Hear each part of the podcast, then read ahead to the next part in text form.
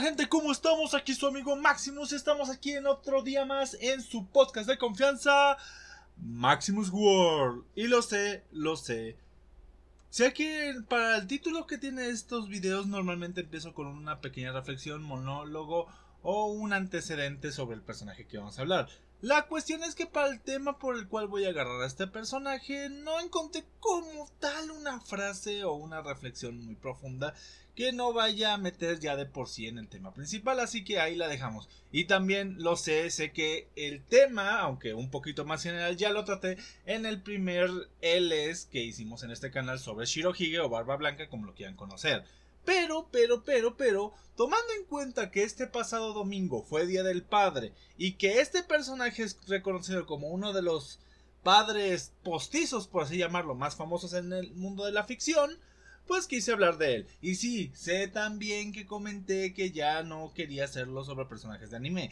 Pero voy a ser sincero, me costó una barbaridad encontrar un personaje fuera del anime que me ayudara a reflejar tan bien el tema como lo va a hacer este. Y señoras y señores, sin nada más que decir, les presento al señor Piccolo Daimaku, el padre que Gohan necesitaba y Goku no pudo ser. Así lo presento y así la cuestión. Verán, el señor Piccolo, como lo conocemos la mayoría y sobre todo Gohan chiquito, es el ejemplo perfecto de que no necesitas engendrar a alguien para poder considerarte su padre o para poder criarlo como tu hijo. Literalmente, para bien o para mal, podríamos verlo de diferentes formas. Gohan no pudo haber sido criado por Goku, ya que la mayor parte o estaba muerto o andaba de parranda o enfermo, literalmente. Así que alguien estaba a dar esa mm, ¿cómo llamarlo? Figura paterna, que tal vez necesitaba un pequeño Gohan que era algo tímido, algo pues, más... Digamos que no pintaba ser un guerrero como los de Dragon Ball, así de fácil. Hasta diría que no hubiera llegado ni a nivel de Krillin si no hubiera sido por otra persona que no hubiera sido el buen Piccolo. A ver, para los que estén un poquito desatinados y no sepan de qué va esta serie, agarramos personajes ficticios que puedan enseñarnos o ayudarnos a meternos en unos temas que llegan a ser pues difíciles de tratar o que normalmente no sabríamos cómo llevarlos a la mesa. En este caso agarramos a Piccolo Daimaku, aunque también me pude haber ido con un caso mucho más reciente como es el caso de Adan en Shumatsu no Valkyrie o Road to Ragnarok, ya que creo que también él dio un buen papel como padre postizo, pero de toda la humanidad. Pero la cuestión es que este es el caso más conocido, ya que todos conocemos a la saga de Dragon Ball y cómo fue la crianza del que presuntamente después de la saga de los androides iba a ser el protagonista, el cual fue Gohan, y que no fue precisamente criado por su padre Goku, sino por este señor marcianito verde el cual pues yo considero ha hecho uno de los mejores trabajos en cuanto a tanto desarrollo de personaje como ayudar a que un personaje se desarrolle. A ver, para dar un preview de quién es Piccolo. Piccolo literalmente es el hijo de lo que podemos denominar el mayor villano de la saga original de Dragon Ball. Sí, porque recordemos que Dragon Ball se divide en Dragon Ball, Dragon Ball Z, Dragon Ball GT hasta cierto punto y actualmente eh, podemos decir que Super es otra vía alterna después de Z. Bueno, la cuestión es que Piccolo, el que conocemos de Z, es el hijo, el hijo, perdón, iba a decir otra cosa, del Piccolo Daimaku original, el villano, el que era pura maldad. Y tras derrotarlo, pues sale él curiosamente de un huevo. No nos pongamos a discutir o a ponernos a pensar, oye, ¿por qué este marcianito se reproduce por un huevo? La verdad tampoco conozco muchos namekianos, que es la raza de Piccolo femeninos, si no es que ninguno. Creo que no hay ninguno, así que tendría sentido de que de que no se puedan reproducir de la manera habitual. La cuestión es que empieza primeramente con un villano en son de vengar a su padre muerto. Se enfrenta a Goku y pues terminan siendo como enemigos antagonistas. Literalmente Piccolo es el preview o es eh, la antesala a lo que luego vendría a ser Vegeta. Mm, luego Piccolo se transforma más en una figura paterna y en un aliado de Goku más que en un antagonista o un rival. La cuestión es que durante varias varios, ¿cómo ponerlo? Varios capítulos, ajá. Piccolo viene a tomar el papel de padre de Gohan, ya que Goku, pues al inicio de Z ya sabemos que llega a morir, así que no está para entrenar a su hijo, y ya y vienen los Saiyajins, también como están separados, Piccolo se encarga de la crianza y entrenar a Gohan, ya sabemos el gran sacrificio que llegó a hacer contra Nappa, en el que literalmente dio su vida para que Gohan siguiera vivo aún sabiendo que no que de manera natural no iba a hacer la gran diferencia aunque tenía ese poder latente entre muchas otras cosas. También sin hablar de lo que llega a ser en algunas escenas en la saga de los androides porque en la saga de de Freezer igual funcionó más como su guardaespaldas diagonal padre postizo aún, ya que Goku se la pasó peleando con Freezer y con quien se encontrara la mayoría del tiempo, casi no se preocupó mucho por su propio hijo, aunque suene raro, pero así la cosa. Y por no hablar de una de las escenas más conmovedoras de en Dragon, Ball, en Dragon Ball GT, donde se despide de Gohan para encerrar lo que eran las esferas de dragón malditas en ese momento.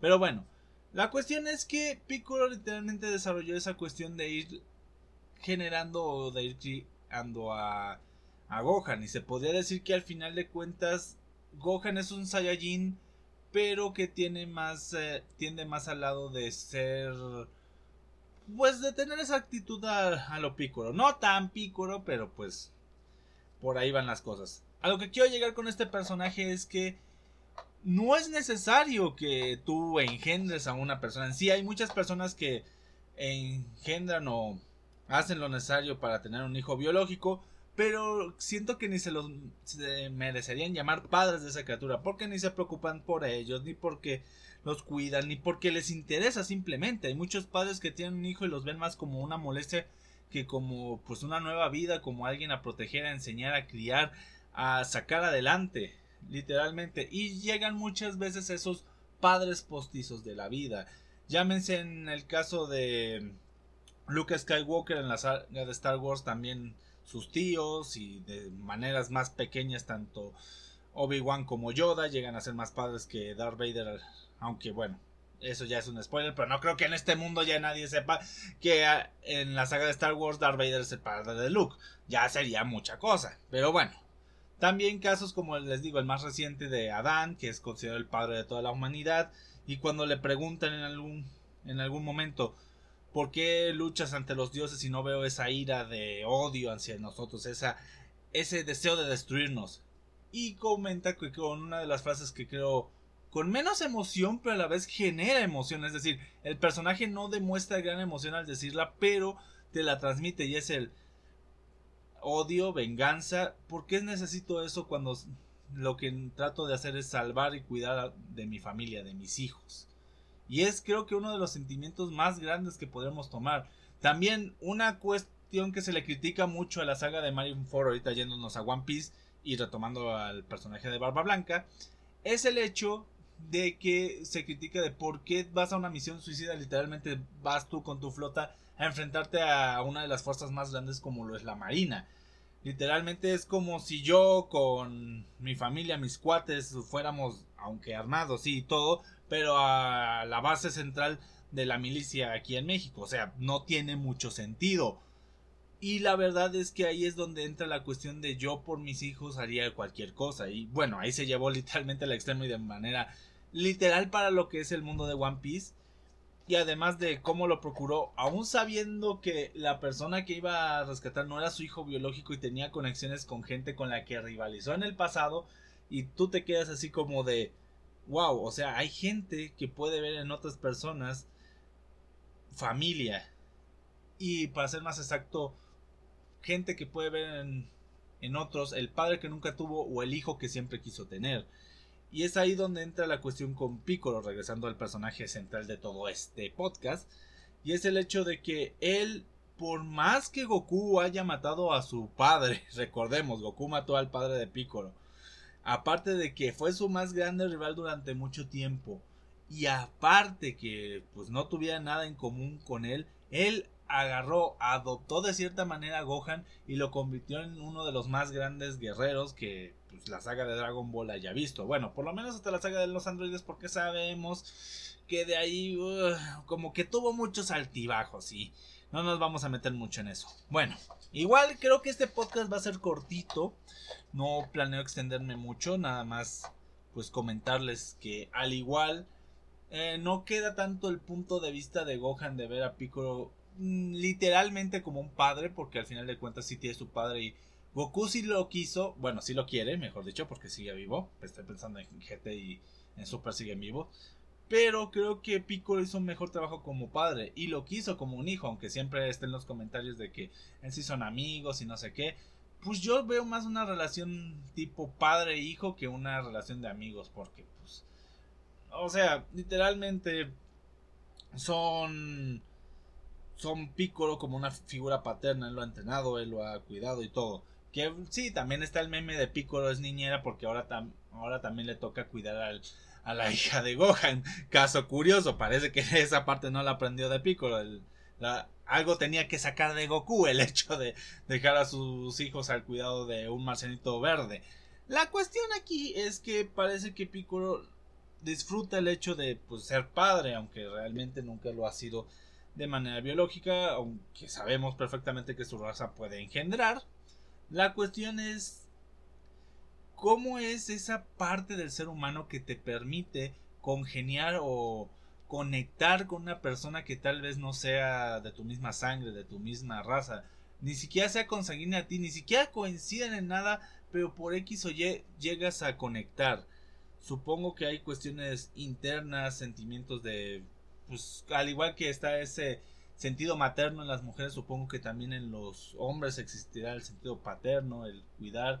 Digo, para poner otro ejemplo de la ficción y sentándonos otra vez en el anime, el hecho de Hiraya en Naruto, para mí Hiraya fue como un instructor y más que eso un padre sustituto por lo que pasó con el padre Naruto, aunque ahí eh, fue más por cuestiones de que su padre también fue un buen padre, el señor Minato, el cuarto Hokage, y ahí pues ahí vemos al personaje. Se han visto en otras películas también, por ejemplo, si no mal me acuerdo, hay una película que se llama Prueba de Fuego, donde es un guardaespaldas que anda cuidando ahí a, una niñita y literalmente el guardaespaldas tiene esa mm, ¿cómo podemos llamarlo? esa interacción, ese sentimiento de calidez como padre al momento de estar con la niña, o sea, hay personajes o hay personas que parecen no importarles si eres de su sangre, si ah, ¿cómo decirlo? Esperen. Intermedio para tomar agua. Ah, ya saben, estos intermedios son necesarios. La cuestión. Hay personas en este mundo que pueden congeniar con cualquiera. Tienen esa empatía o tienen ese sentimiento de no me importa de dónde seas. Yo quiero cuidarte, quiero ayudarte a que crezcas. Porque ven en esa persona tal vez reflejado sus valores, ven reflejado a una parte de su pasado o lo que les hubiera gustado que alguien hiciera por ellos. Muchas veces cuando existen estos padres postizos es por el hecho de tener esa conexión como les comento, esa cuestión de ah, pues mira, pues cómo te lo digo, me caes bien, ven, yo te cuido. Obviamente no con esas palabras, son como las que yo interpretaría o las que yo usaría de una manera un poco más chusca, pero sí, hay muchas veces que simplemente es la cuestión de que te nace el sentimiento, a veces no ves algo igual en la otra persona, no ves algo pues similar o algo que te preocupe, sino que te da esa cuestión de no me gustaría verme a mí o a otra persona en esa situación, así que me nace eh, la cuestión de ayudarlo. Yo siento que ahí cabe también una gran parte de humanidad. También siempre he dicho que un padre, por más que se haga llamar padre, lo que se considera padre biológico, por más padre que intente ser, si no le aprecia al niño y no lo trata con humano, no lo trata con humanidad, creo que no tiene mucho derecho a llamarse padre. Y muchos dirán que no, que por, por criarlo tiene que hacerse responsable y así. Sí, pero ¿qué pasa cuando esa misma persona no quiere hacerse responsable de sus hijos? y viene otra persona que dice, oye, no seas un desgraciado, yo quisiera tener un hijo como el que tienes y me gustaría cuidarlo. Hay muchas veces que no se dice, pero sí se piensa en ese tipo de cuestiones cuando vemos, ya sea en series ficticias o vemos a algún conocido o alguna persona que tiene un padre de esa manera así de, oye, pues, si no lo vas a cuidar, déjaselo a alguien que realmente lo quiera. Y esto ahorita estoy hablando de los padres, o sea, papás varones. Pero también pasa con las madres. Hay muchas madres que literalmente no les interesa a sus hijos o literalmente no se preocupan por ellos de ninguna manera. Y pues es así de, oye, pues mejor déjaselo al cuidado de alguien que sí quiera cuidar de esa criatura, de alguien que sí quiera cuidar de esa persona. Y pues creo que esa es la mayor reflexión, que padres o madres, aunque por cuestiones temáticas ahorita nos centremos más en los padres, no siempre deben ser las personas que te dieron la vida o te engendran. Deben ser esas personas que te guían, que te impulsan a ser mejor y a crecer como persona y que también tienen ese sentimiento y han demostrado que sin importar qué siempre van a estar ahí pues para lograr que salgas adelante. Llevándolo a casos muy extremos podemos usar la frase de daría en la vida por ti, pero pues, igual sabemos que de la de la frase a la práctica pues pasa mucho, ¿verdad? Bueno, señoras y señores, como les comenté, este iba a ser un podcast más corto, ya que el tema, pues igual es corto y nada más era como la reflexión. Son, son temas un poquito más, ¿cómo llamarlo? Específicos. No es como hablar sobre cosas del bien y el mal, que sí me llegué a extender mucho y hasta eso creo que ustedes escucharon la versión reducida. Hay temas en los que también me he reducido, como cuando hablamos de la importancia y la relevancia de la vida y la muerte. Pero bueno, la cuestión es que ya es, escuchemos aquí mi opinión. También sé que gran parte de estos podcasts se los lleva la presentación del personaje, que son personajes que los invito a ver. Por ejemplo, el caso de Piccolo, literalmente todas las primeras tres sagas, podemos llamarlo. Si ves la saga de los Saiyajin, la saga de Namek y la saga de los androides, como sagas diferentes, pues hay que verlas. Ya en la de Majin Buu no se nota tanto esa faceta de Piccolo, pero saben a lo que me refiero. Igual, ya saben, con esto terminamos el podcast del día de hoy y pueden pasar al resto de nuestras redes sociales. Ya saben, en Instagram estamos como Maximus Collection, en YouTube en Maximus World, que ya estamos subiendo más videos, y también en Twitch estamos transmitiendo los días martes, miércoles y jueves, así que lo más seguro es que después de este podcast esté en transmisión y si no más adelante. Y es, ahí estoy como Maximus Dante. Igual creo que se me está olvidando. Sí, en Facebook estamos como Maximus Dante in Face. Igual no me quiero ir sin antes desearles un excelente día, tarde, noche, sea la hora en la que nos estén escuchando. Y espero sean buenos padres o buenos hijos. Hasta la próxima. Bye.